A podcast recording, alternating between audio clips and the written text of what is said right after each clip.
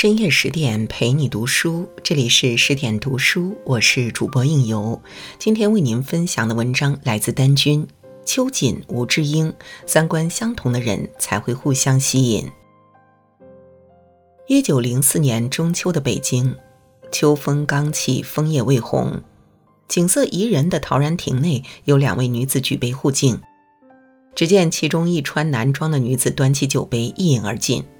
随即拔出宝剑，边舞边歌。此人便是女革命家，人称“剑湖女侠”的秋瑾。另一位女子则挥毫写下：“居系光阴俱无一载，风流云散天各一方。”此人便是晚清教育家吴之英。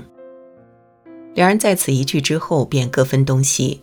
此后，秋瑾东渡日本，寻求救国救民之真理。而吴之英则南下上海兴办教育，开启民智。如果说秋瑾是层冰积雪一抹红，那吴之英就是料峭春寒一缕风。共同的理想，同样的追求，让两人渐渐走到了一起。他们三观一致，气场相合，在互相的激励与陪伴下，共同书写出一段传奇。秋瑾和吴之英都出身于官宦世家，书香门第。他们自幼熟读诗书，浸淫于中国传统文化，是那个时代富养的女儿。秋瑾祖上三代都在晚清朝廷做官，她自幼随哥哥一起读书。由于天资聪颖，不到十岁就熟读四书五经，更写得一手好诗词，不仅字句工整，且格调高远。当然，秋瑾的格调与胸怀还要得益于祖父的谆谆教诲。童年的秋瑾经常听祖父讲起叔祖在台湾抗击日寇、壮烈牺牲的故事，看着祖父脸上自豪而激动的神情，幼年的秋瑾暗中立下志愿，要像男儿一样建功立业。在那个时代，秋瑾相较一般闺阁女子，眼界更宽，境界更高，格局更大，所以寻常女子是入不了她的法眼的，而吴之英恰恰是个例外。吴之英不仅博览群书，擅长书法，而且思想敏锐，待人真诚。她与秋瑾的相识，更是冥冥之中早已注定的缘分。两人的丈夫不仅同朝为官，而且还是同一部门的同事。更巧的是，秋瑾一家到北京后，恰巧就和吴之英家租在了一个胡同，两家从此成了邻居。随着男主人的交往，两家关系日益密切。即便多年以后，吴志英也还记得见到秋瑾那个下午，在吴志英家的客厅里，两人的丈夫正在聊公事，而秋瑾则百无聊赖地坐在一旁。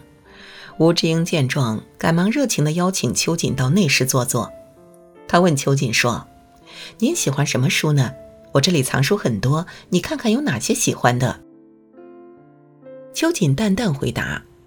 我对那些诗词歌赋、女四书之类的没有太大兴趣。吴志英笑道：“你稍等，我还有一些书，相信你会感兴趣的。”片刻后，吴志英把一摞书和报纸抱进来。秋瑾打开一看，竟是三年前的《时务报》，上面还有梁启超写的《变法通义论女学》。此时的秋瑾双眼放光，立刻便读了起来。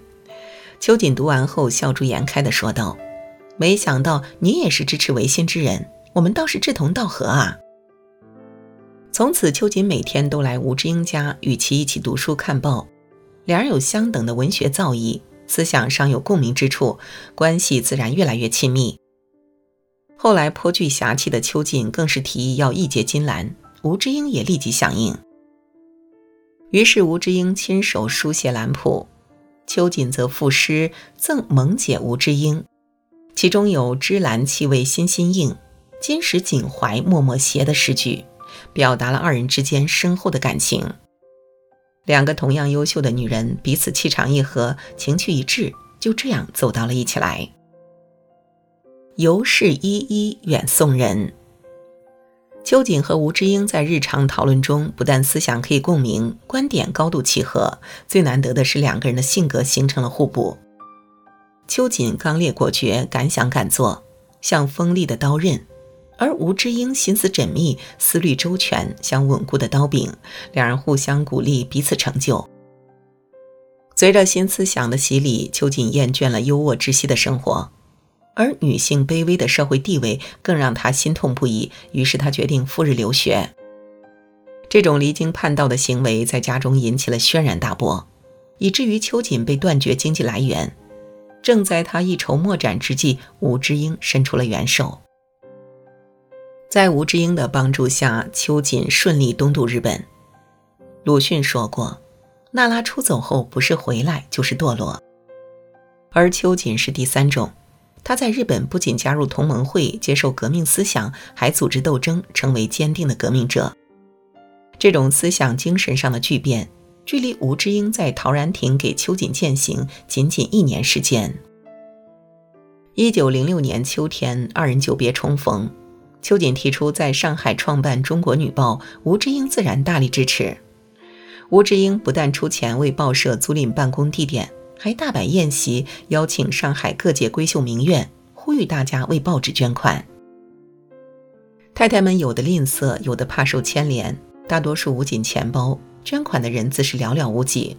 看到为数不多的捐款，吴志英当即拿出首饰去变卖。在吴志英的鼎力相助下，第一期女报终于问世。女报一经问世，便引起了强烈的社会反响，不仅轰动女界，更打开女性追求解放的心扉。知己之间心意是相通的，他非常清楚你的需要，总会第一时间帮你填补。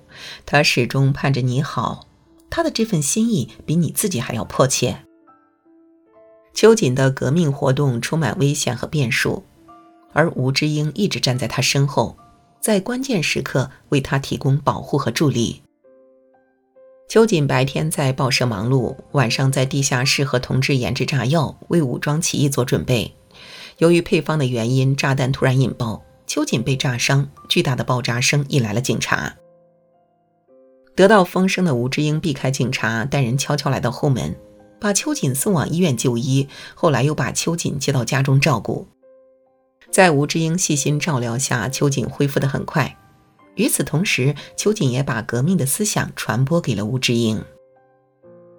一九零七年，革命形势如火如荼，晚清朝廷摇摇欲坠。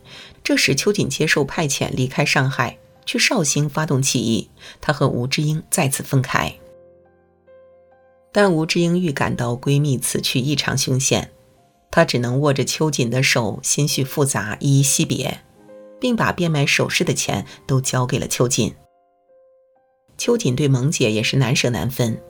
离开时，她褪下腕上的手镯给吴志英戴上，留作纪念。这些患难中的情谊，随着时间的沉淀，构成了他们友谊里的美好，也照亮了吴志英的余生岁月。知音落落事难逢。远在绍兴的秋瑾很快进入繁忙状态。为了不连累吴志英，只能把思念埋在心底。秋瑾不再有只言片语给吴志英，而吴志英对秋瑾除了牵挂，更多的是担忧。一九零七年，革命志士徐锡林在安庆组织起义失败，英勇就义，叛徒供出秋瑾是绍兴起义的组织者。秋瑾被卖出的消息很快传到绍兴，同志们都劝他撤离，但秋瑾却决定留下来。革命必然有牺牲，无数热血男儿为革命牺牲，而女子则无闻言。一舞女皆之修也，愿与诸君交面之。他率众坚守大同学堂，经过长时间激战，最终弹尽被俘。秋瑾被捕后受尽折磨，但一直不肯认罪，拒绝招供。最终在写下“秋风秋雨愁煞人”后，英勇就义。秋瑾牺牲后，尸体在绍兴街头暴晒数日，无人敢上前认领。只有吴志英在得知消息后，联络朋友把秋瑾的遗体偷运出来，并葬在杭州西泠桥畔，和岳飞墓遥遥相对。岳武墓秋女祠在当时社会引起强烈反响，民众反清呼声一浪高过一浪。待朝廷查清是吴志英运走秋瑾的尸体后，勃然震怒，欲治吴志英等人的罪。但吴志英铁骨铮铮，毫无畏惧地上书两江总督端方，郑重声明：是非纵有公论，处理则在朝廷。知音不敢陶醉，愿一力承担后果。一时间，国内外舆论哗然，海外同情革命的友人纷纷撰写专文声援吴志英等人。清廷迫于各方压力，治罪之事只好不了了之。秋瑾终于安眠在西湖之边，而吴志英则仍在坚持奋斗。他认为好友不该蒙尘，不该被淹没在历史的遗迹里。作为深刻洞悉秋瑾灵魂的人。在几年内，吴志英不仅撰写了《邱女士传》《邱女士遗事》等书，还整理了秋瑾的诗稿，为后世宣传秋瑾、研究秋瑾提供了完整史料。辛亥革命胜利后，秋瑾墓得以重新修建，而他视死如归的精神也受到万众敬仰。一九一二年，孙中山先生亲自到秋瑾墓前祭奠。并题词“剑湖女侠，千古巾帼英雄”。楹联：“江户史丹臣，感君首赞同盟会。宣庭洒碧血，愧我今朝侠女魂。”秋瑾的名字被铭记，精神被传颂，吴志英也终于完成了自己最大的心愿。秋瑾和吴志英生逢乱世，他们在动荡的年代里奔走战斗。一个洒尽热血，一个散尽家财。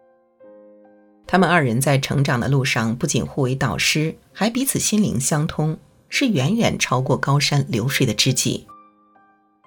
知己之间的感情，不是依附，不是相慕，而是互为表里，共同成长。正如陈果所说：“只有同等能量的人，才能识别。”只有同等能量的人才会相互欣赏，只有同等能量的人才能成为知己好友。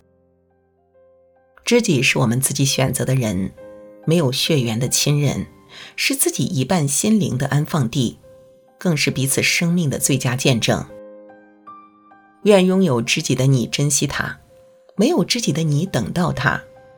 人生海海，缘到才会相遇。点个再看。与君共勉。好了，今天的文章就为您分享到这里。